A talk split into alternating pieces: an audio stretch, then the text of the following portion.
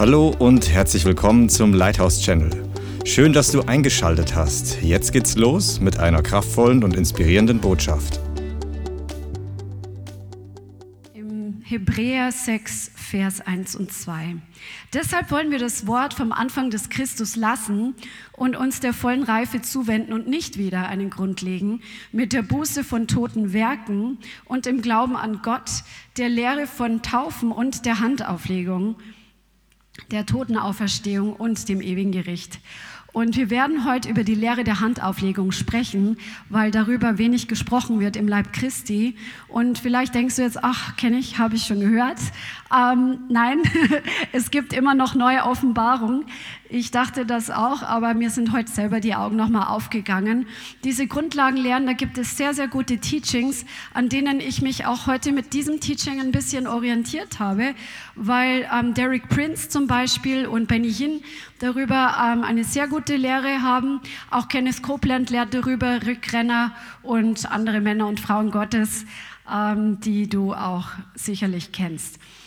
Und ähm, man sieht in der Praxis, wenn du das, was das, die Bibel über Handauflegung hergibt, wenn du das vergleichst mit unserer charismatischen Praxis, die wir so im Durchschnitt erleben, ich kann jetzt nur für Deutschland sprechen, vom Leib Christi, weil woanders weiß ich nicht, wie es gehandhabt wird, dann sieht man, dass da sehr viel Unwissenheit herrscht. Und ähm, deswegen ist es wichtig, dass wir wissen, warum wir Dinge tun und warum Gott sie eingesetzt hat. Und wenn das Wort sagt, dass die Lehre der Handauflegung eine Grundlagenlehre ist, dann ist es echt wichtig, dass wir darüber Bescheid wissen, weil da ist Gewicht drin. Die anderen Lehren sind ja auch wichtig über das Gericht. Das ist immens wichtig. Buße von toten Werken, immens wichtig. Die Lehre von den Taufen, immens wichtig. Und genauso ist die Lehre der Handauflegung immens wichtig. Amen. Halleluja. Es gibt ja auch so ganz viel Pervertierung von Handauflegung, was in der Welt herrscht, weil der Feind, der nimmt ja gerne die Dinge, die Gott eingesetzt hat und er kann ja nichts Neues schaffen und er verdreht es und benutzt es, um sein Reich freizusetzen. Zum Beispiel statt Lobpreis und, Worship und, und, und, und Anbetung hat der Feind seine Musik freigesetzt, um seine Atmosphären freizusetzen. Also nur als Beispiel. Oder die äh, Lehre des Wortes Gottes, er pervertiert es und bringt andere Lehren hervor, alle möglichen Irrlehren. Und auch die Lehre der Handauflegung, das Prinzip der Handauflegung, was darin passiert, der Feind nimmt es natürlich auch und pervertiert es. Ähm, das ist ja jetzt auch ganz modern, so Reiki, Handauflegung ähm, zur Heilung, aber nicht durch den Heiligen Geist, sondern von dämonischen Kräften. Oder ähm, es gibt ja ganz viele esoterische und ungöttliche Heilmethoden, wo Hände aufgelegt werden. Also der Teufel klaut sich das einfach, um die Leute zu verschmutzen und in Bindungen zu bringen. In Yoga gibt es auch Handauflegung. Äh, auch die katholische Kirche ähm, legt Hände auf, wo nicht unbedingt das übertragen wird, aus dem reinen Wort, weil wir wissen, dass sie viele Lehren haben. Du musst dir nur den Katechismus online mal anschauen und mit der Bibel vergleichen. Da wirst du sehen, dass das nicht die reine Lehre des Wortes Gottes ist, sondern dass da sehr viele Dinge, Doktrin drin ist, die, nicht, die von Dämonen kommt. Amen. Das muss ich mal so sagen. Ähm, es ist etwas Wesentliches in der Geschichte des Volkes Gottes, die Handauflegung, denn sie wird in 1. Mose schon erwähnt und bis in die Offenbarung wirst du immer wieder über Handauflegung lesen und lernen. Durch die Übertragung der Handauflegung wurde, wurde, zum Beispiel eine Verbindung zwischen den Generationen geschaffen. Zum Beispiel als Jakob seinen Enkeln und seinen Söhnen die Hände aufgelegt hat, um sie zu segnen. So wurde der Segen Jahwes weitergegeben an die nächste Generation. Oder im Neuen Testament wurde die, wurden die Hände aufgelegt, um eine neue Leiterschaft einzusetzen, so dass Stück für Stück eine Generation ähm, den geistlichen Segen weitergeben konnte. Und es gibt verschiedene geistliche Zwecke der Handauflegung. Ähm, und wenn wir uns ganz natürlich mal die, unsere Hände anschauen, welche Wichtigkeit unsere Hände im Alltag haben oder in der Begegnung mit Menschen, unsere Hände spielen eine ganz große Rolle in der Kontaktaufnahme. Bei uns in Deutschland gibt man sich, hat man sich vor Corona die Hand gegeben. ist leider ähm, ein bisschen verloren gegangen, ist eigentlich sehr schade. Oder man umarmt sich, legt den Arm umeinander. Ähm, die Hände haben einfach diese Bedeutung der Kontaktaufnahme. Und im geistlichen, im biblischen Kontext ist es so, dass durch die Handauflegung etwas übertragen wird. Und es werden sehr viele verschiedene Dinge durch Handauflegung geistlich übertragen, wo es nicht um eine Einbildung geht oder wo es nicht darum geht, dass eine Tradition erfüllt wird, dass jetzt ein Ritual erfüllt wird, dass Hände aufgelegt werden, sondern da passiert eine geistliche Übertragung. Da passiert etwas, das nachher etwas anders ist, als was es vorher war, vor dieser Handauflegung. Amen. Bist du neugierig auf das Teaching? Come on, Halleluja. Heiliger Geist, ich bitte dich, dass du jetzt das Wort lebendig machst und dass du dieses Wort in unsere Herzen hineingravierst, dass du dieses Wort in meinen Mund legst, dass es in Kraft ausgeht, dass es in Glauben ausgeht, dass es die Menschen, jeder das bekommt, was er heute braucht und was du in sein Herz hineinschreiben möchtest, um sein Leben zu bauen, um dein Reich zu bauen, um deine Wahrheit zu etablieren in Jesu Namen. Und ich bitte dich, Heiliger Geist, dass wir erkennen, wo wir nicht in deinen Weisungen und in deiner Wahrheit gelebt haben, damit wir unser Leben und unsere Gewohnheiten an dein Wort anpassen in Jesu Namen. Und ich danke dir, Heiliger Geist, dass du unser gewaltiger Lehrer bist. Amen.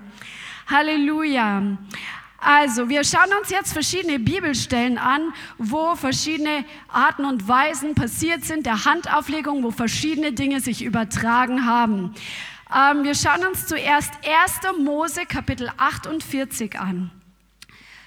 1. Mose Kapitel 48 und das ist die Situation, wo Jakob nach ähm, Ägypten gekommen ist und ähm, er sieht seinen Sohn Josef nach so langer Zeit wieder, obwohl er dachte, er ist tot. Und er sieht sogar seine Enkel, Ephraim und Manasse, die Söhne von Josef. Und jetzt ist es so, dass Jakob weiß, er wird nicht mehr lange leben und er möchte einfach seinen Segen freisetzen. Und hier sehen wir in 1. Mose 48 ab Vers 8 lesen wir. Als Israel, oder das ist Jakob, die Söhne Josef sah, sagte er, wer sind diese?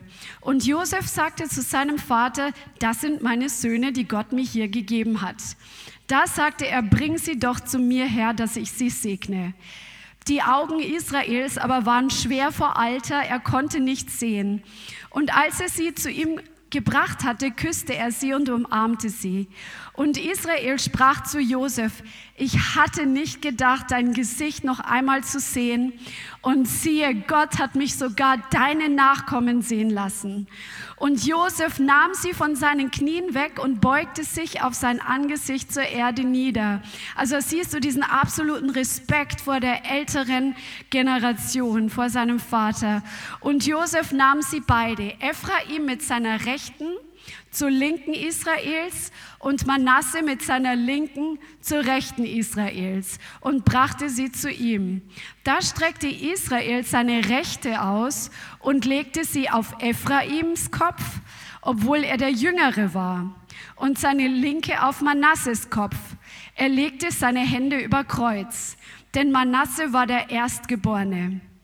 Also wir wissen ja aus der Bibel, dass der Erstgeborene immer das, das, den doppelten Anteil des Erbes bekommen hat. Er hat die Autorität bekommen und die rechte Hand, wenn du in der Bibel die rechte Hand liest oder die rechte Seite, das ist immer die Seite der Autorität. Also die Recht, Jesus ist zur Rechten des Vaters. Ja? Und er legt ihm, dem Jüngeren, die rechte Hand auf also die, die Autorität überträgt er auf ihm anstatt dem Jüngeren, äh, anstatt dem Älteren, genau. Und, ähm, und er segnete Josef und sprach, Der Gott, vor dessen Angesicht meine Väter Abraham und Isaac gelebt haben, der Gott, der mich geweidet hat, seitdem ich bin, bis zu diesem Tag, der Engel, der mich von allem Übel erlöst hat, segne die Knaben. Und in ihnen werde mein Name genannt und der Name meiner Väter Abraham und Isaac. Und sie sollen sich vermehren zu einer Menge mitten im Land. Und als Josef sah, dass sein Vater seine rechte Hand auf Ephraims Kopf legte, war es schlecht in seinen Augen. Und er fasste die Hand seines Vaters, um sie von Ephraims Kopf wegzuwenden auf Manasses Kopf. Und Josef sagte zu seinem Vater, nicht so mein Vater, denn dieser ist der Erstgeborene, lege deine Rechte auf seinen Kopf. Aber sein Vater weigerte sich und sprach, ich weiß es, mein Sohn, ich weiß es. Und er wird zu einem Volk werden und auch er wird groß sein. Doch wird sein jüngerer Bruder größer sein als er. Und seine Nachkommenschaft wird eine Fülle von Nationen werden. Hier ist etwas passiert, was die Zukunft von Ephraim und Manasse bestimmt hat. Das war nicht einfach ein kleiner Segen, denn der Segen hat Kraft.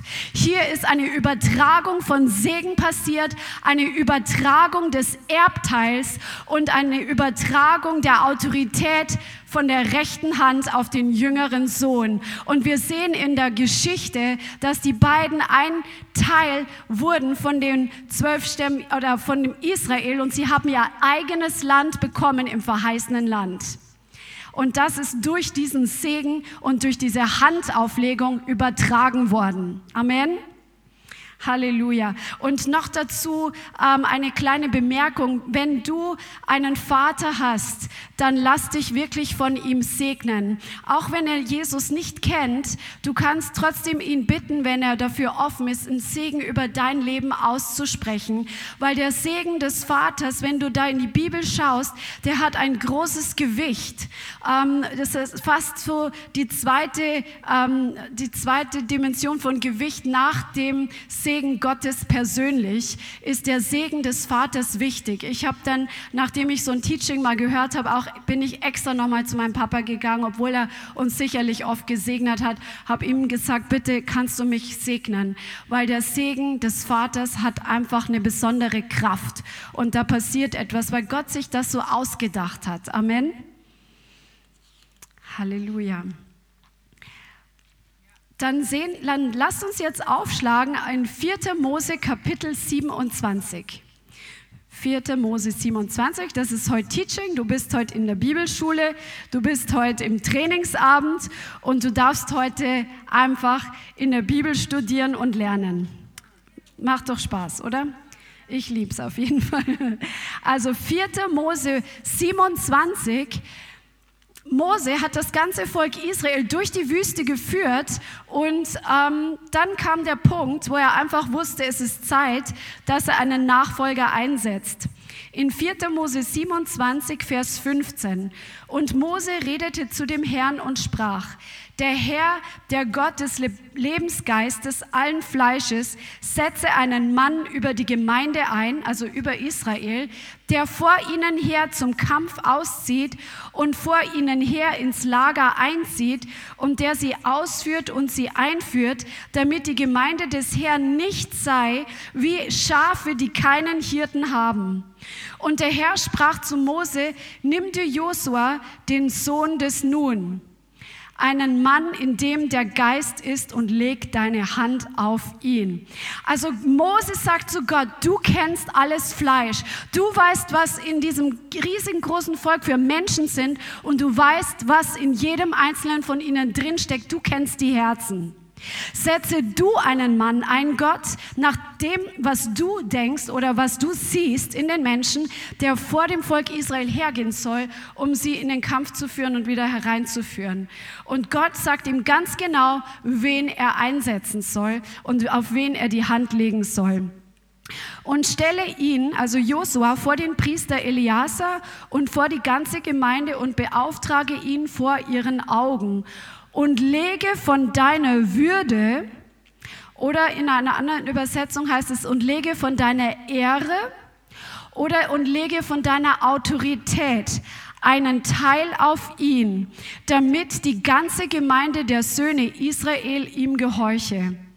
Und er soll vor den Priester Eleazar treten und der soll für ihn das Urteil der Urim vor dem Herrn befragen. Auf dessen Befehl sollen sie ausziehen und auf dessen Befehlen sollen sie einziehen. Er und alle Söhne Israel mit ihm, ja die ganze Gemeinde. Und Mose tat es, wie der Herr ihm geboten hatte, und nahm Josua und stellte ihn vor den Priester Eleazar und vor die ganze Gemeinde.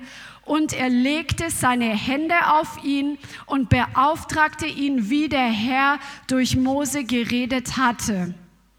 Also er hat ihn nicht nur ernannt, du bist jetzt derjenige, der das Volk ähm, ein- und ausführen soll, sondern er hat die Hände auf ihm gelegt, um von seiner Würde einen Teil auf ihn zu übertragen oder von seiner Ehre, von seiner Autorität. Er hat nicht alles übertragen, sondern einen Teil davon. Durch Handauflegung. Da ist wirklich tatsächlich etwas passiert. Da war eine, das war ein geistlicher Akt mit, einer, mit einem geistlichen Ergebnis, was sich dann im Natürlichen manifestiert hat, was wir dann in 5. Mose 34 sehen, was das Ergebnis war. 5. Mose 34 und Vers 9. 5. Mose 34, Vers 9. Josua aber, der Sohn des Nun, war erfüllt mit dem Geist der Weisheit. Denn Mose hatte seine Hände auf ihn gelegt. Und die Söhne Israel gehorchten ihm und taten, wie der Herr dem Mose geboten hatte. Also es kann durch Handauflegung Weisheit übertragen werden. Es kann durch Handauflegung Autorität übertragen werden. Es kann durch Handauflegung Ehre oder Würde übertragen werden. Das ist gewaltig. Da ist so eine Power drin. Das ist ein wirkliches Geschehen. Ich wiederhole es einfach nochmal. Jetzt werden wir uns eine andere Form von Übertragung anschauen, was sich noch übertragen kann durch Handauflegung. Und zwar schauen wir uns jetzt an, was in 2. Könige Kapitel 13 steht. 2. Könige Kapitel 13. Das ist die Geschichte, wo Elisa, der Prophet, der Nachfolger von Elia, der war schon relativ am Ende seiner Tage. Er ist krank geworden. Interessant, ne? Ähm, fand ich auch irgendwie interessant. Er ist krank geworden und an dieser Krankheit gestorben. Aber wie wir wissen, er ist ins Grab gelegt worden und dann ist irgendwie Krieg ausgebrochen und einer ist auf die Leiche von ihm draufgefallen und von den Toten auferweckt worden. Das finde ich so krass. Praise the Lord. Aber hier war er noch krank und der König ähm, von Syrien, also der König, ähm, jo, nee, der König Israels oder war es von Juda, ich weiß nicht, Genau, von Juda, Joasch. Der König von Juda, aber der war nicht unbedingt ein sehr gottesfürchtiger König. Aber er wusste, dass Elisa der Mann Gottes ist, dass er der Gesalbte Gottes ist. Und er ist zu ihm gekommen und wir lesen im 2. Könige 13 ab Vers 14. Elisa erkrankte an seiner Krankheit, an der er später starb. Und Joasch, der König von Israel, kam zu ihm herab und weinte über seinem Gesicht und sagte, mein Vater, mein Vater, Wagen Israels und sein Gespann. Also er wusste, dass dieser Mann Gottes die Verteidigung der Nation ist. Das ist doch mal gewaltig, oder? Ein Mann Gottes, die Verteidigung einer ganzen Nation. Da sagte Elisa zu ihm, hole einen Bogen und Pfeile. Und er holte ihm Bogen und Pfeile. Und er sagte zum König von Israel, spanne den Bogen. Da spannte er ihn. Und Elisa legte seine Hände auf die Hände des Königs. Und er sagte, öffne das Fenster nach Osten. Und er öffnete es. Und Elisa sagte, schieß. Und er schoss. Da sagte er, Pfeil der Rettung von dem Herrn und Pfeil der Rettung gegen Aram. So wirst du bei Afek Aram schlagen bis zur Vernichtung. Erstmal soweit. Der Rest ist auch interessant, aber hat jetzt mit Handauflegung nicht mehr das zu tun. Er legt seine Hände auf die Hände des Königs und er macht diesen prophetischen Akt. Und was passiert? Er besiegt die tatsächlich. Er hat also durch die Handauflegung Sieg übertragen. Das ist krass. Er hat Sieg übertragen. Er war der Wagen Israels, das Gespann Israels in den Augen von Joasch und Gott hat ihn ja gebraucht, um die ganze Nation zu beschützen. Er hatte da was und der König Joasch, ob er jetzt, der war nicht so gottesfürchtig, aber er wusste, dass dieser Prophet das trägt, die Nation zu beschützen und er wusste, dass er deshalb zu ihm kommen kann, um etwas zu empfangen. Und als er die Hände auf ihn legt, empfängt er ein Stück Sieg. Come on, das passiert durch Handauflegung oder kann durch Handauflegung passieren. Dann sehen wir im Neuen Testament ganz viel, dass Heilung durch Handauflegung übertragen wird. Das ist unser Alltag, was wir schon leben. Amen. Halleluja. In Markus 16, also gibt es ganz viele Stellen. Die ganzen Stellen, die kannst du dir selber noch mal raussuchen. Da kannst du einfach dieses Wortstudio machen, Handauflegung ähm, im Neuen Testament. Und dann wirst du noch mehr Bibelstellen finden, die ich jetzt heute nicht alle aufliste. Aber in Markus Kapitel 16 und im Vers 17 heißt es, diese Zeichen aber werden denen folgen, die glauben. In meinem Namen werden sie Dämonen austreiben. Amen. Sie werden in neuen Sprachen reden. Amen. Sie werden Schlangen aufheben. Amen. Und wenn sie etwas Tödliches trinken, wird es ihnen nicht schaden. Amen. Schwachen oder Kranken werden sie die Hände auflegen und sie werden sich wohl befinden. Amen. Amen. Und der Herr Nachdem er äh, mit ihnen geredet hatte, wurde in den Himmel aufgenommen, setzte sich zur Rechten Gottes und jene zogen aus und predigten überall, während der Herr mitwirkte und das Wort durch die darauf folgenden Zeichen bestätigte. Hier sagt Jesus, dass wir den Kranken die Hände auflegen können und der Auftrag gilt der ganzen Gemeinde. Der gilt nicht nur besonderen eingesetzten Priestern, Pastoren, was auch immer, sondern dieser Auftrag gilt den Jüngern Jesu. Und ein Jünger ist ein Nachfolger, einer, der in Jesu Fußstapfen tritt, einer, der einfach das Wort ernst nimmt, was Jesus sagt. Und dazu ist jeder von uns berufen, Hände auf Kranke zu legen, um sie zu heilen. Was auch interessant ist hier, ist, dass es nicht heißt, ähm, wir sollen Hände auflegen und für die Kranken beten, sondern Hände auflegen und heilen. Das ist interessant, ja. Da gibt es demnächst im Lighthouse Online Community gibt's ein Teaching, wie du Krankendienst mit Handauflegung und mit Heilung. Amen. Was aber auch wieder interessant ist, und diesen Punkt, den hat Benny Hin heute in dem Teaching, was ich angeguckt habe, genannt. Und dieser Gedanke ist mir noch nie so gekommen. Du kannst dir ja selber mal Gedanken drüber machen.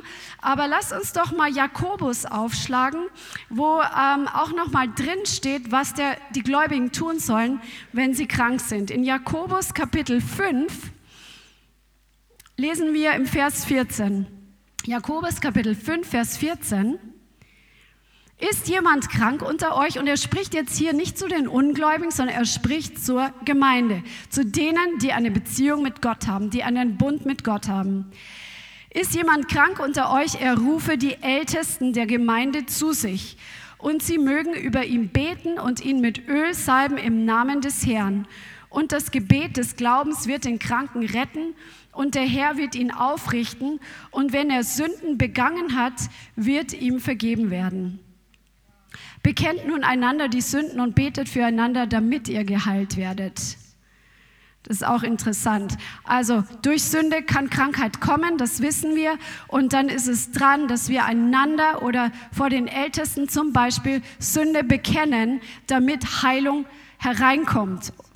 Und ähm, hier steht, dass wenn jemand krank ist, dann soll er zu den Ältesten kommen. Das heißt nicht, man soll warten, bis einer auf einen zukommt, sondern du willst ja etwas, dass man zu den Ältesten kommen soll. Was sind denn die Ältesten? Die Ältesten sind diejenigen, die ähm, einfach einen Auftrag haben, Autorität auszuüben und Verantwortung haben für eine Gruppe, für eine Gemeinde, die eingesetzt wurden, die ähm, dafür einfach bestimmt sind, zuerst vom Herrn und dann durch Menschen Menschen bestätigt. Ähm, und dies sollen die Kranken auch noch mit Öl salben, aber das gilt der Gemeinde. Das finde ich sehr interessant. Benny Hinn meinte so, ich weiß noch nicht, da kann sich jeder mal selber ein Urteil bilden. Ich habe da noch nicht sehr genug drüber nachgedacht, dass die, die die Kranken in der Gemeinde, die sollen zu den Gemeindeältesten kommen, aber die Gemeinde ist, also und die Ältesten haben Verantwortung, einen Auftrag für die Gemeinde Heilung freizusetzen und sie mit Öl zu salben, aber die Gläubigen haben den Auftrag zur Welt zu gehen und sie zu heilen, damit sie sich bekehren. Das ist interessant, ne?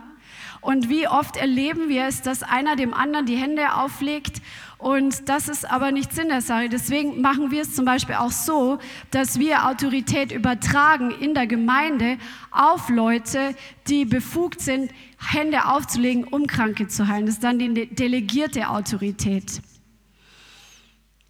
Und ähm, Benny Hinn meinte auch so, ich fand es halt interessant, weil von ihm kannst du lernen, er ist 42 Jahre im Dienst, er erlebt so viele Heilungen, oder zu dem Video war 42 Jahre, das ist auch schon vier Jahre her gewesen aber er erlebt so viele Heilungen. Er hat gesagt, er hat erlebt, dass die Gläubigen, die Heilung empfangen, in allermeisten Fällen ihre Heilung behalten, wenn sie, weil sie diesen Bund mit Gott haben, also im Durchschnitt.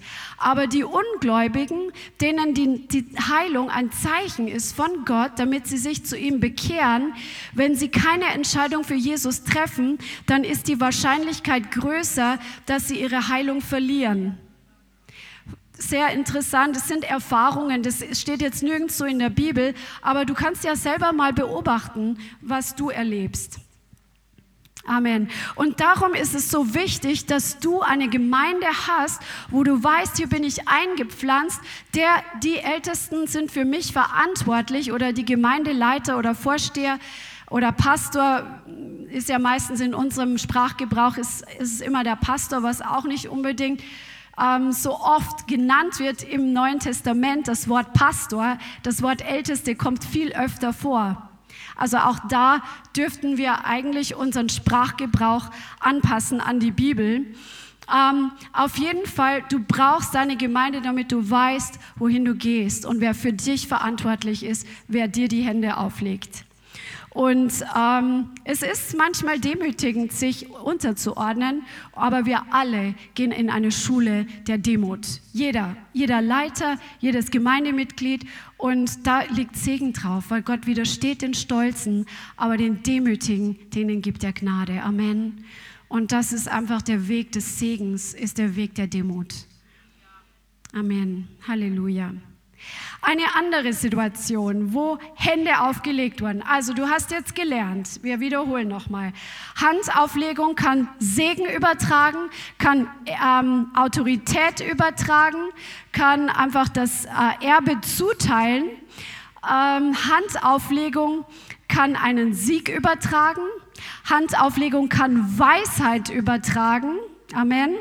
Handauflegung kann Heilung übertragen. Da fließt die Heilungskraft Gottes. Die Esoteriker, die glauben ja auch, weil das ein Prinzip ist, dass da irgendwelche Kräfte aus ihren Händen fließen. Und es sind halt in dem Fall dämonische Kräfte. Aber wenn du den Kranken die Hände auflegst, was fließt denn da raus? Da fließt die Kraft des Heiligen Geistes aus dir heraus. Das ist die Kraft der Auferstehung, die in dir wohnt und die durch dich wirksam wird, weil du im Gehorsam gehst und es tust, was Jesus dich beauftragt hat zu tun. Amen. Halleluja. Und das ist die Kraft der Heilung, die durch dich fließt und die durch Handauflegung übertragen wird. Dann schauen wir uns an, dass Handauflegung auch die Taufe im Heiligen Geist zuteilen kann. Amen. Da gibt es mehrere Bibelstellen. Und wir wissen, dass in der Apostelgeschichte in Kapitel 2, als zum allerersten Mal der Heilige Geist gefallen ist auf die Apostel, da war keiner dabei, der die Hände aufgelegt hat. Das war ein souveräner Akt Gottes. Und wir lesen an fünf weiteren Stellen im Neuen, in, der, in der Apostelgeschichte, dass der Heilige Geist kam und Leute erfüllt wurden und in neuen Sprachen geredet hatten. Fünf davon. Und zwei davon ist mit Hand, äh, mit von Gott selbst souverän und drei davon ist mit Handauflegung. Also wir können nicht sagen, es kann nur durch Handauflegung passieren, sondern es kann auch einfach von Gott souverän passieren. Was weiß ich, wenn jemand hungrig danach ist und er möchte das haben und er äh, betet daheim den Herrn an, dann kann es natürlich auch passieren. Aber wenn jemand auch kommt und es passiert nicht auf übernatürliche Art und Weise, dann darf die Gemeinde, also da ist wieder jeder von uns gefragt, wenn du ins Neue Testament schaust, anschaust, wirst du das sehen, dann kann jeder, der wiedergeboren ist, der mit dem Geist erfüllt ist, die Hände auflegen und diese Taufe im Heiligen Geist übertragen sozusagen oder freisetzen. Apostelgeschichte Kapitel 8. Apostelgeschichte Kapitel 8 und Vers 14. Als die Apostel in Jerusalem gehört hatten, Ach so, die Vorgeschichte, ganz kurz. Philippus, der war in äh, Samaria und hat das Evangelium gepredigt. Die Leute haben zugehört, es sind Kranke geheilt worden, es sind Lahme geheilt worden, große Freude war in der Stadt. Menschen haben sich bekehrt zu Jesus und es war einfach richtig coole Erweckung eigentlich. Und die Apostel in Jerusalem haben mitbekommen, wow, da ist Erweckung ausgebrochen, Heilungen passieren, die Leute bekehren sich, aber die haben noch nicht den Heiligen Geist empfangen. Und dann sind sie extra nach Samaria gekommen und, oder haben Petrus und Johannes äh, geschickt. Und als sie hier steht Apostelgeschichte 8, Vers 15, als sie hinabgekommen waren, beteten sie für sie, damit sie den Heiligen Geist empfangen möchten. Denn er war noch auf keinen von ihnen gefallen, sondern sie waren allein getauft auf den Namen des Herrn Jesus. Dann legten sie ihnen die Hände auf und sie empfingen den Heiligen Geist. Als aber Simon sah, also das ist dieser Zauberer, dass durch das Auflegen der Hände der Apostel der Geist gegeben wurde, brachte er ihnen Geld und wollte das dann auch haben. Was natürlich nicht geht, du kannst es nicht mit Geld kaufen. Er wird auch dann sehr streng von Petrus zurechtgewiesen, weil das einfach eine falsche Herzenshaltung war. Ne? Aber die haben hier Hände aufgelegt und die Leute sind mit dem Heiligen Geist erfüllt worden und mit dem äußerlichen Zeichen, dass sie in neuen Sprachen geredet haben. Und das ist übrigens auch biblisch, dass das das äußere Zeichen ist, ist das Reden in neuen Sprachen. Amen. Eine weitere Stelle ist gleich auf der nächsten Seite, Apostelgeschichte 9, Vers 15 bis 17. Das ist die äh, Begebenheit, wo Saulus von äh, seinem Reittier gefallen ist und Jesus ist ihm begegnet. Er war gerade dabei, die Christen zu verfolgen und festzunehmen und ist erstmal blind, weil Jesus sagt, warum verfolgst du mich? Und ähm, die Leute führen ihn nach Damaskus und dort ist er erstmal drei Tage und isst nichts und trinkt nichts. Und dann spricht Gott zu Hananias und sagt ihm genau, wo Paulus ist oder Saulus damals noch ist, wo er hingehen soll, in welche Straße er gehen soll, was mit ihm los ist. Das sind Worte der Erkenntnis, eins nach dem anderen. Und der hat erstmal Angst und sagt, boah, nee, pff, der bringt die alle um, die ganzen Christen, aber er ist gehorsam, weil Gott sagt ihm, er ist ein auserwähltes Werkzeug und er wird vieles für den Herrn leiden. Und dann kommt ähm, Hananias im Apostelgeschichte 9, Vers 17, kommt zu Paulus und ähm, legt ihm die Hände auf und spricht, Bruder Saul, der Herr hat mich gesandt, Jesus, der dir erschienen ist auf dem Weg, den du kamst, damit du wieder sehend und mit heiligem Geist erfüllt werdest und zugleich fiel es wie Schuppen von seinen Augen und er wurde sehend und stand auf und ließ sich taufen. Also Paulus ist hier ähm, direkt wieder, konnte er sehen. Er, er hat sich in der Zwischenzeit zu Jesus bekehrt. Also es war ja nicht mehr zu leugnen, dass Jesus real ist, dass Jesus lebendig und auferstanden ist und dass Jesus ihn genau kennt und dass er einen Plan mit ihm hat. Er wird mit dem Heiligen Geist erfüllt durch Handauflegung. Und dann lässt er sich noch im Wasser taufen. Come on, das ist so gewaltig. Wir haben einen gewaltigen Gott. Come on, der Herr tut heute noch dasselbe. Das erweitert doch unser Spektrum, wenn wir uns das anschauen, was da passiert ist. Halleluja. Und in Apostelgeschichte 19, das kannst du dir noch aufschreiben, ähm, da waren diese Jünger, Apostelgeschichte 19 des Johannes und die ähm, kannten nur die Taufe der Buße. Und dann kommt später Paulus zu ihnen, legt ihnen die Hände auf und sie werden mit dem Heiligen Geist getauft. Amen. Und sie redeten und sprachen und weissagten. Das fand ich auch sehr spannend. Das habe ich mal wann anders studiert, dass ähm, viele, die haben nicht nur in neuen Sprachen geredet, als sie die Taufe im Heiligen Geist empfangen haben, sondern haben direkt angefangen zu prophezeien. Come on. Halleluja. Lass dich nicht zurückhalten, wenn der Heilige Geist dich gebrauchen möchte in Prophezeien. Und Naomi, übrigens, das, was du vorher prophezeit hast mit, dem, äh, mit der Gabe des übernatürlichen Glaubens, dafür habe ich heute gebetet, dass jeder die Gabe des Glaubens empfängt. Das brauchen wir alle, dass wir einfach diesen übernatürlichen Glauben haben, der, den wir in dieser Zeit erst recht brauchen. Come on.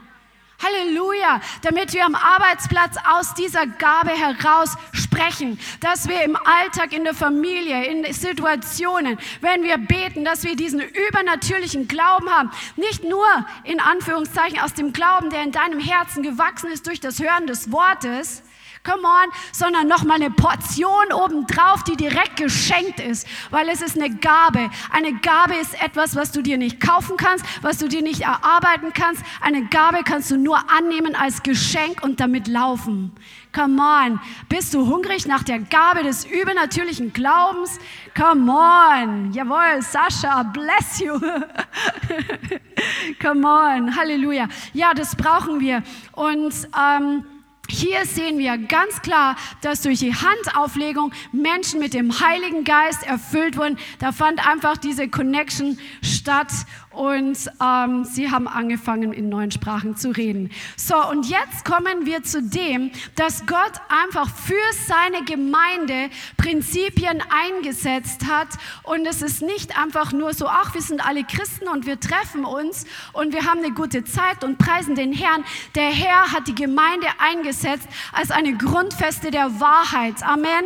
Und der Herr hat ganz bestimmte ähm, Richtlinien für die Gemeinde eingesetzt jetzt, wie die Gemeinde laufen soll, weil das ganze Reich Gottes, der ganze, das ganze Universum eigentlich, die ganze Welt und der geistliche Bereich reagiert nach Prinzipien und funktioniert nach Prinzipien von Autorität und Unterordnung. Und manche Christen, die sehen das nicht ach, das ist alles so locker und so entspannt und wir machen einfach mal, weil wir haben ja alle Jesus lieb.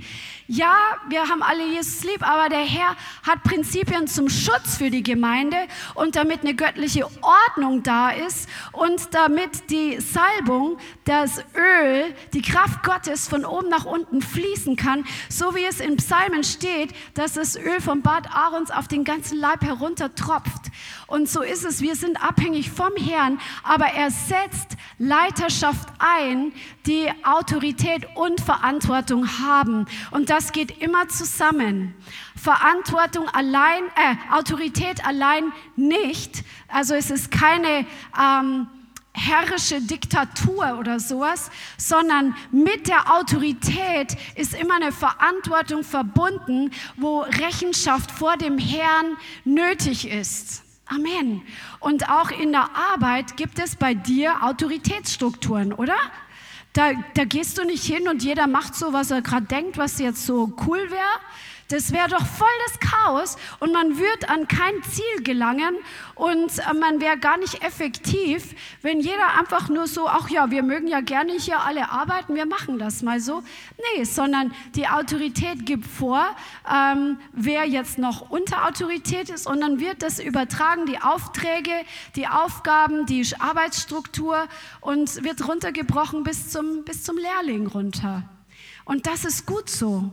Das ist ein Prinzip, was Gott eingesetzt hat, das wir nicht wegleugnen oder wegwerfen können. Amen. Und genauso ist die Gemeinde auch, ähm, hat Strukturen, die in der Bibel zu finden sind. Schauen wir uns mal zum ersten Mal äh, an, wo das geschrieben steht ähm, in der Apostelgeschichte, wo jemand durch Handauflegung eingesetzt wurde. Apostelgeschichte Kapitel 6.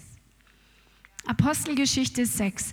Und zwar war es so, dass in, dem, in der Apostelgeschichte, da hat sich die Gemeinde um die Witwen gekümmert.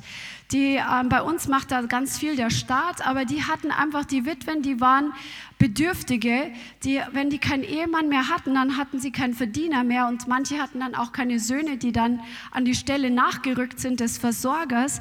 Und deswegen hat die Gemeinde die Witwen versorgt. Und ähm, die Jünger oder die Apostel, die zwölf, die haben die Witwen bedient, aber dadurch, dass es so viel war, sind manche übersehen worden und dann gab es einfach schlechte Stimmung, weil manche sich dann ungerecht behandelt gefühlt haben. Und dann steht hier in Apostelgeschichte Kapitel 6, Vers 2. Die zwölf aber riefen die Menge der Jünger herbei und sprachen, es ist nicht gut, dass wir das Wort Gottes vernachlässigen und die Tische bedienen. So seht euch nun um, Brüder, nach sieben Männern unter euch von gutem Zeugnis, voll Weisheit und voll Geist, die wir über diese Aufgabe setzen wollen. Wir aber werden im Gebet und im Dienst des Wortes verharren. Und die Rede gefiel der ganzen Menge, und sie erwählten Stephanus, einen Mann voll Glaubens und Heiligen Geistes, und Philippus und Prochorus und Nikanor, Timon, Parmenas, Nikolaus, ein Proselyten aus Antiochia. Diese stellten sie vor die Apostel und als sie gebetet hatten, legten sie ihnen die Hände auf. Und das Wort Gottes wuchs und die Zahl der Jünger in Jerusalem mehrte sich sehr und eine große Menge der Priester wurden im Glauben gehorsam. So, die hatten jetzt hier gesagt, es gibt Voraussetzungen, um dienen zu dürfen.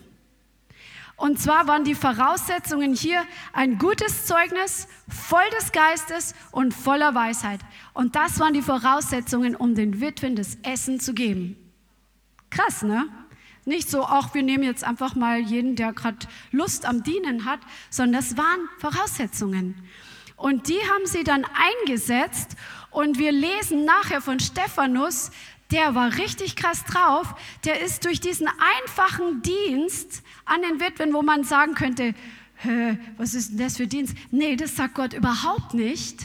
Das ist ein ganz wichtiger Dienst, so wie wir das ja auch sagen, es ist alles geistlich, unser ganzes Leben, weil unser Herz damit immer da verbunden ist.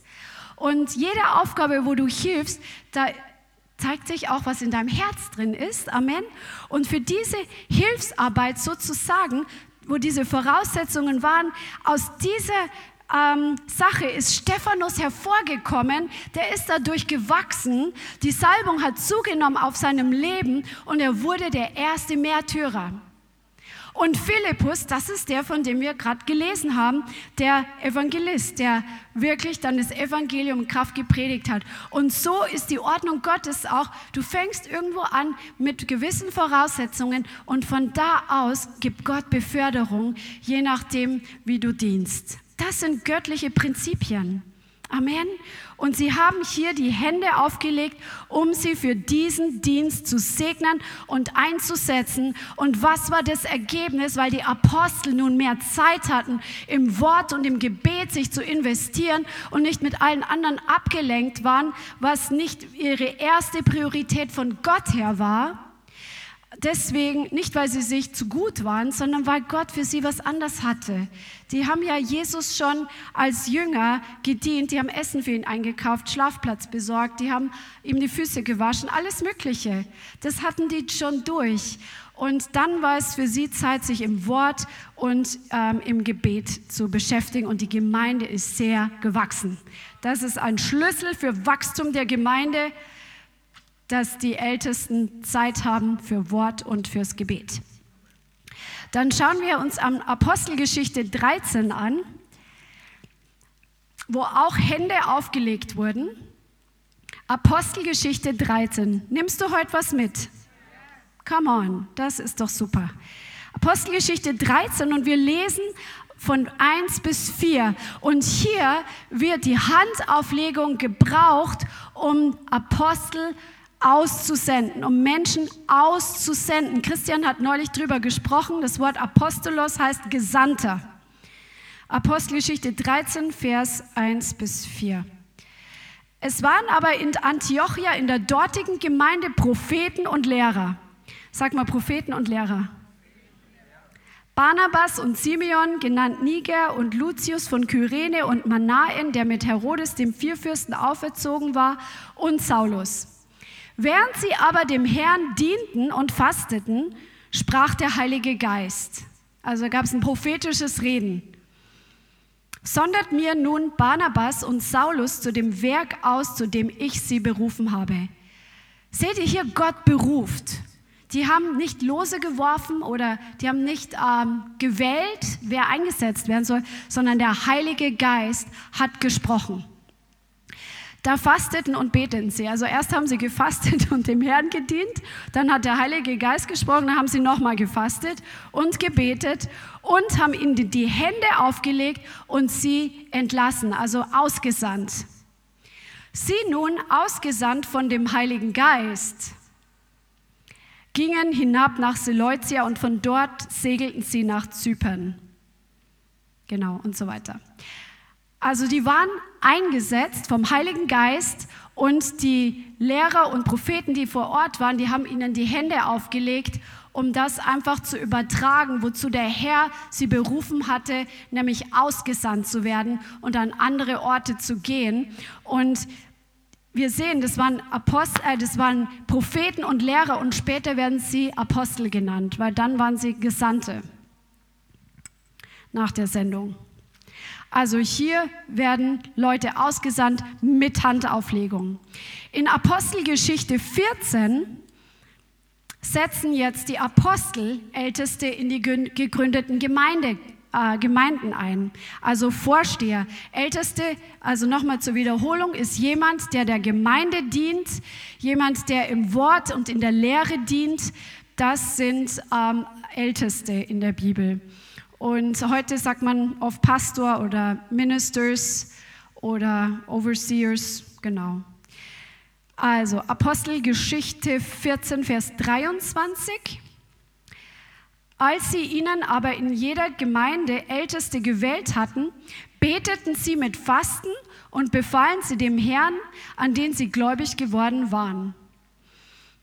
Also die haben die Ältesten gewählt, also durch die Führung des Heiligen Geistes und haben sie dann eingesetzt.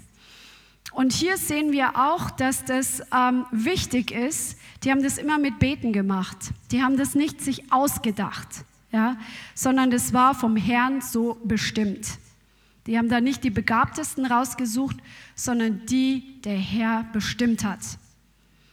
Und in 1 Timotheus 5 gibt Tim, äh, Paulus dem Timotheus Lehre und Weisung, wie er die Gemeinde leiten soll. Und er gibt ihnen ganz, ihm ganz klare Strukturen vor.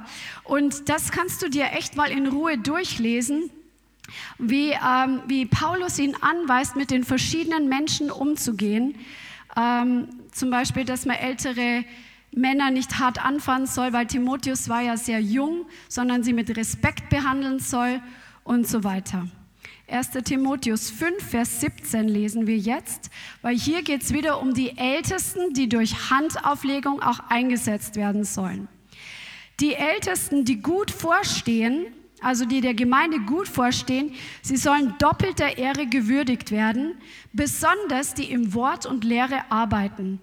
Denn die Schrift sagt, du sollst dem Ochsen, der da drischt, nicht das Maul verbinden und der Arbeiter ist seines Lohnes wert. Gegen einen Ältesten nimm keine Klage an, außer bei zwei oder drei Zeugen. Und wenn sich da viele dran halten würden, dann gäbe es viel Durcheinander nicht, denn ähm, wir haben eine Geschichte gehört von einem gewaltigen Mann Gottes, den wir kennen, über den richtig schlechte Stimmung gemacht wurde von einem Mann. Und er hat ganz viel, viele Türen haben sich vor ihm geschlossen, weil dieser eine Mann gelogen hat über ihn und die Türen sind zugegangen, anstatt dass sie sich hier ans Wort halten und es erstmal prüfen und zwei oder drei sollen es mal prüfen und dann erstmal bestätigen können. Ne? Und es war eben nicht der Fall. Aber erstmal soweit. Die da sündigen, weise vor allen zurecht, damit auch die übrigen Furcht haben oder Ehrfurcht haben. Ich bezeuge eindringlich vor Gott und Christus Jesus und den auserwählten Engeln, dass du diese Dinge ohne Vorurteil, also ohne Bevorzugung befolgen und nichts nach Gunst tun sollst. Die Hände lege niemand schnell oder vorschnell auf und habe nicht teil an fremden Sünden, bewahre dich selbst rein. Hier sagt er in Bezug auf die Einsetzung von Ältesten, also wo die Handauflegung passiert, um jemand in den Dienst einzusetzen, wo eine Übertragung von Autorität stattfindet, das soll nicht mal schnell passieren, sondern die Leute sollen wirklich geprüft werden, weil wenn die Sünde in ihrem Leben haben und du setzt sie durch Handauflegung ein, dann machst du dich mitschuldig an dem, sie, wenn sie später Mist bauen. Deswegen ist, ist er hier so klar und so genau, weil Hände sind mal schnell aufgelegt, aber jemand, der mal eingesetzt ist und dann missbaut, wie kriegst du den wieder aus dem Dienst? Das ist nicht so einfach, wie mal schnell Hände aufzulegen. Er sagt hier, damit du nicht teilhast an fremden Sünden. Das heißt, das Gericht von diesen Leuten, das wird ein Teil von dem Gericht, was, was dir widerfährt, wenn du schnell einsetzt. Und ähm, die Verunreinigung wird meine Verunreinigung. Also man kann sich verunreinigen. Bewahre dich selbst rein. Wir brauchen Geisterunterscheidung. Das ist so wichtig in der Gemeinde und in, in diesen Dingen ganz besonders.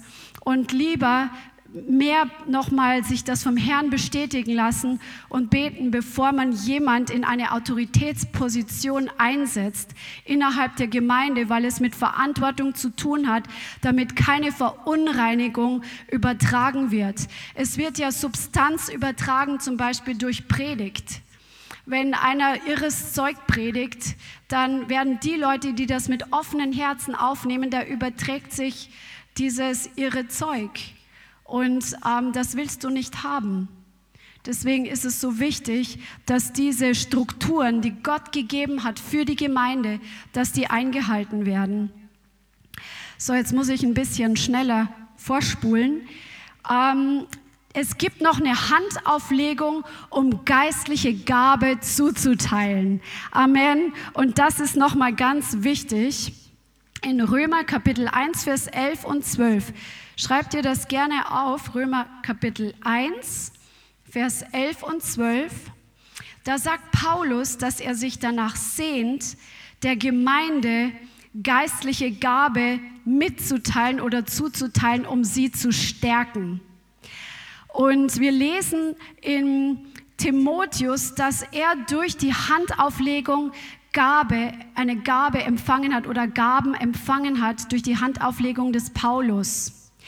Das heißt, die Gaben, die wir empfangen durch Handauflegung, die können eine Stärkung in uns bewirken, dass wir wirklich im Geist gestärkt werden. Das ist nicht nur eine kleine Ermutigung, weil jemand mich tätschelt. Nee, da passiert eine geistliche Zuteilung von Stärkung und von Kraft. Und oft ist das dann auch mit Weissagung, wie es auch bei Timotheus war. Du kannst dir die Stelle aufschreiben. In 1 Timotheus 4, Vers 14 steht, dass er Zuteilung bekommen hat durch Weissagung mit Handauflegung von Paulus. Und Paulus ermahnt Timotheus auch, er soll die Gabe entfachen, die er durch das Auflegen der Hände empfangen hat. Und in 1. Korinther 1, Vers 7, das ist auch noch interessant. 1. Korinther 1, Vers 7, da schreibt Paulus, daher habt ihr an keiner Gnadengabe Mangel, während ihr das Offenbarwerden unseres Herrn Jesus Christus erwartet, der euch auch festigen wird ans Ende. Also diese Handauflegung kann eine Übertragung von Gaben sein, genauso wie Weisheit übertragen wurde, so können auch Gaben übertragen werden, Gaben zum Beispiel zu verwalten, ähm, Gaben um vorzustehen, aber auch geistliche Gaben können übertragen werden durch Handauflegung. Und das ist so wichtig, dass jeder von uns das auch empfängt, weil das hat so eine immense Kraft, wenn wir durch Handauflegung einfach gestärkt werden, damit wir im Glauben weitergehen können, damit wir in Zeiten wie diesen einfach Kraft haben, inmitten all der Widerstände, die uns begegnen oder all der Herausforderungen, die wir haben. Wir wollen ja wachsen und deswegen braucht die Gemeinde es, zu verstehen, was sie tut, dass die Leute, die eingesetzt sind, Hände auf aufzulegen, dass da nichts Negatives sich überträgt, sondern das, was der Heilige Geist übertragen möchte, um die Gemeinde auszurüsten und zuzurüsten. Amen. Halleluja. Es ist halt wirklich eine Sache, ähm, die äh, gefährlich ist, wenn man das leichtfertig nimmt.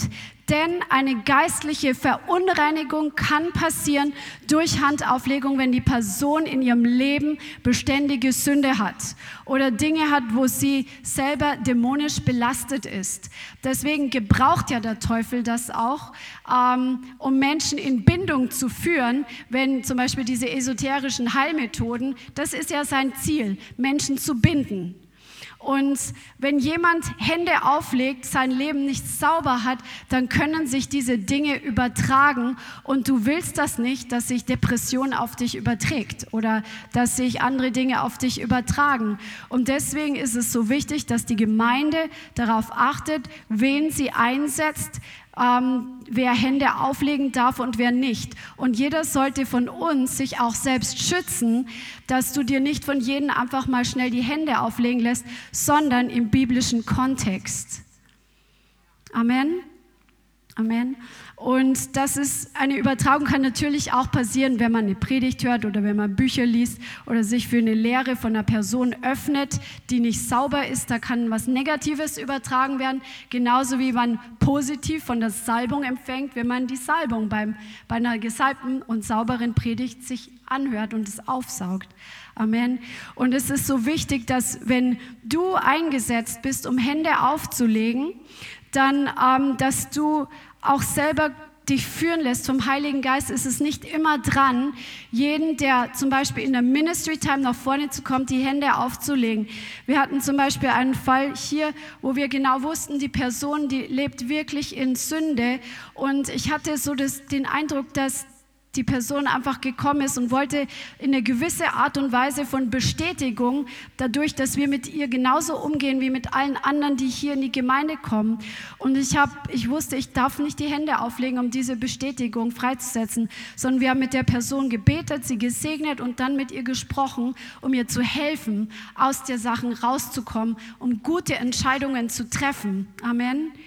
Amen. Nochmal eine kurze Wiederholung, damit du es nochmal auf dem Schirm hast. Ähm, und noch zur Erinnerung, Händeauflegung auf der Straße zur Heilung oder am Arbeitsplatz Ungläubigen gegenüber, dazu sind wir alle berufen. Amen. Denn es geht darum, zu, einfach zu demonstrieren, dass der Herr real ist. Also die verschiedenen Zwecke der Handauflegung zum Segen, Amen, zur Übertragung von Autorität, zum Übertragung von einem geistlichen Erbe oder von einem Erbe, Handauflegung zur Übertragung zum Beispiel von Weisheit und von Ehre. Handauflegung kann passieren, um einen Sieg zuzuteilen. Handauflegung zur Heilung äh, für die Welt äh, und in der Gemeinde auch mit Salbung, mit Öl, Zuteilung der Taufe im Heiligen Geist durch Handauflegung, die Einsetzung von Dienern oder Diakonen, das Wort Diakon heißt Diener, Einsetzung von Aposteln und Gesandten durch Handauflegung, Einsetzung von Ältesten, also Menschen, die im Wort dienen, eine Übertragung der Autorität, und geistliche Gaben können zugeteilt werden und zur Stärkung der Gemeinde, zur Ausrüstung der Gemeinde. Und das sind all diese Dinge, wozu Gott Handauflegung geschenkt hat. Das ist ganz schön viel, ne? Und ähm, ich möchte euch da echt ermutigen. Hast du noch was? Du hast bestimmt noch ein cooles Nugget.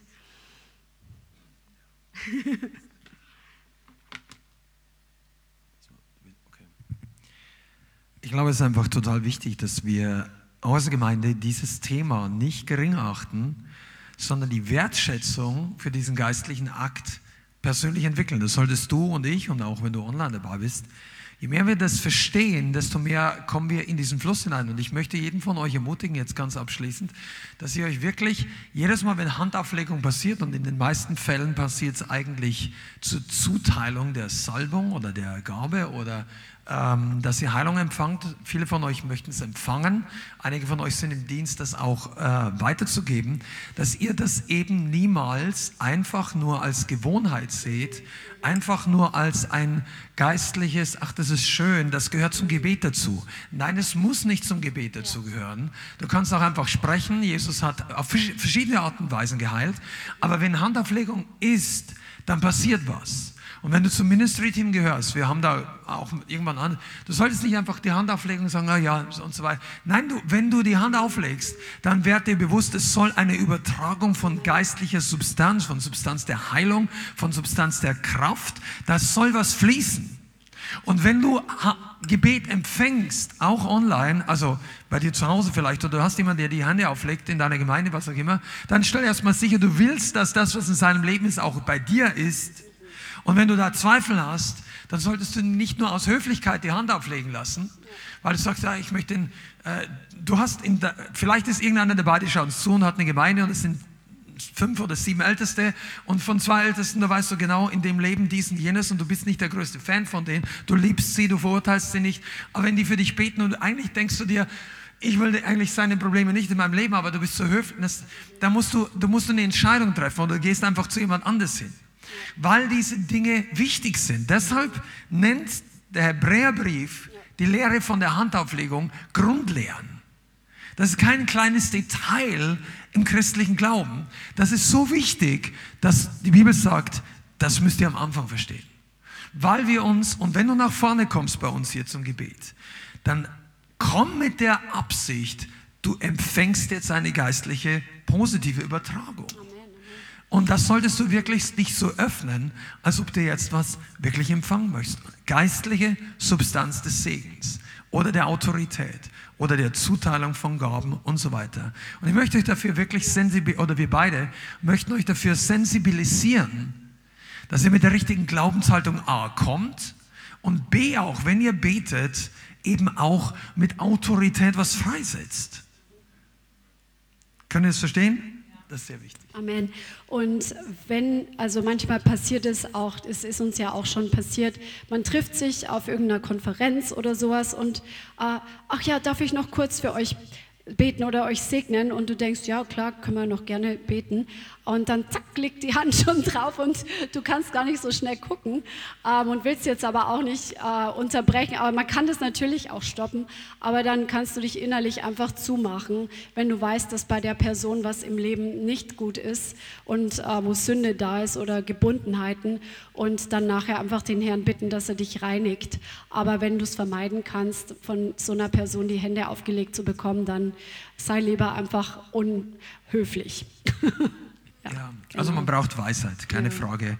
Aber es ist wichtig. Und im Übrigen ist das nicht nur eine Lehre, die wir mhm. äh, weitergeben oder Leiters oder sonst irgendwas. Das haben schon wirklich Bibellehrer, die absolut fundamental äh, tief und auch bestätigt im Leib Christi Segen, wie Derek Prince hinterlassen haben. Die sagen diesbezüglich genau das Gleiche.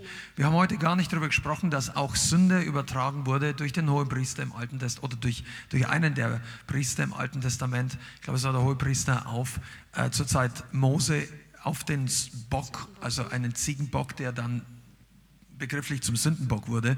Und das heißt, auch negative Dinge können übertragen werden. Okay, ich glaube, wir werden es dabei belassen.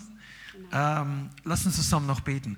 Ich möchte noch, dass ihr als Gemeinde wirklich eine Wertschätzung auch für diese Grundlagenlehren entwickelt und das nicht als eine, ja, hake ich jetzt mal ab, sondern als eine wichtige Zeit ansieht. Das nur noch als letzten Satz. Der Herr hat zu uns geredet dieses Jahr, dass dieses Jahr auch ein Jahr der Grundlagen, der Fundamente ist. So, wenn du das hörst oder du hast online, vielleicht interessiert dich sein, spul nochmal zurück, schaust dir nochmal an, du wirst das in Zukunft brauchen. Amen. Vater, wir bitten dich, dass du dieses Wort nimmst und in unseren Herzen die Frucht hervorkommen lässt, die du bringen möchtest, mit Weisheit, mit Klarheit, mit Unterscheidung, mit Glauben für die richtigen Dinge. Vater, wir bitten dich, dass dein Volk diesen Unterschied kennenlernt und wir bitten dich, dass der Segen ausgeht von jedem Einzelnen hier, der Segen zu empfangen, von dem, wie das Öl vom Bad Arums herabfließt, die geistliche Zuteilung zu empfangen und gleichzeitig die geistliche Zuteilung auszuteilen für die, die eingesetzt oder im Dienst sind und für Ungläubige und beim Evangelisieren für die ganze Gemeinde, dass deine Kraft der Heilung, deine Salbung der Freisetzung durch dein Volk noch mehr fließt. Halleluja. Vater, ich segne jetzt jeden Einzelnen in Jesu Namen. Und ich bitte dich, dass du das lebendig machst, jetzt auch im Nachgang, was jeder Einzelne jetzt auch braucht. Und ich bitte dich, dass jeder vom Leithaus, auch von denen, die einfach in der Nachfolge sind, dass wir das Wort einfach verstoffwechseln und fähig sind, das auch anderen weiterzugeben, die Fragen haben oder die einfach gejüngert werden. In Jesu Namen, damit dein Reich wächst. Amen. Halleluja. Amen. Vielen Dank fürs Zuhören. Wir hoffen, die Botschaft hat dich inspiriert und weitergebracht. Diese und noch mehr Botschaften findest du auch als Livestream auf unserem YouTube-Channel, zusammen mit Live-Worship und vielen bewegenden Zeugnissen. Wir würden uns freuen, wenn du auch mal in unserem Gottesdienst vorbeischaust. Alle Infos dazu findest du auf unserer Webseite, auf Facebook oder Instagram. Links dazu findest du in der Beschreibung. Schreib uns gerne dein Zeugnis oder dein Gebetsanliegen unter info at lighthouse.center. Tschüss und bis zum nächsten Mal.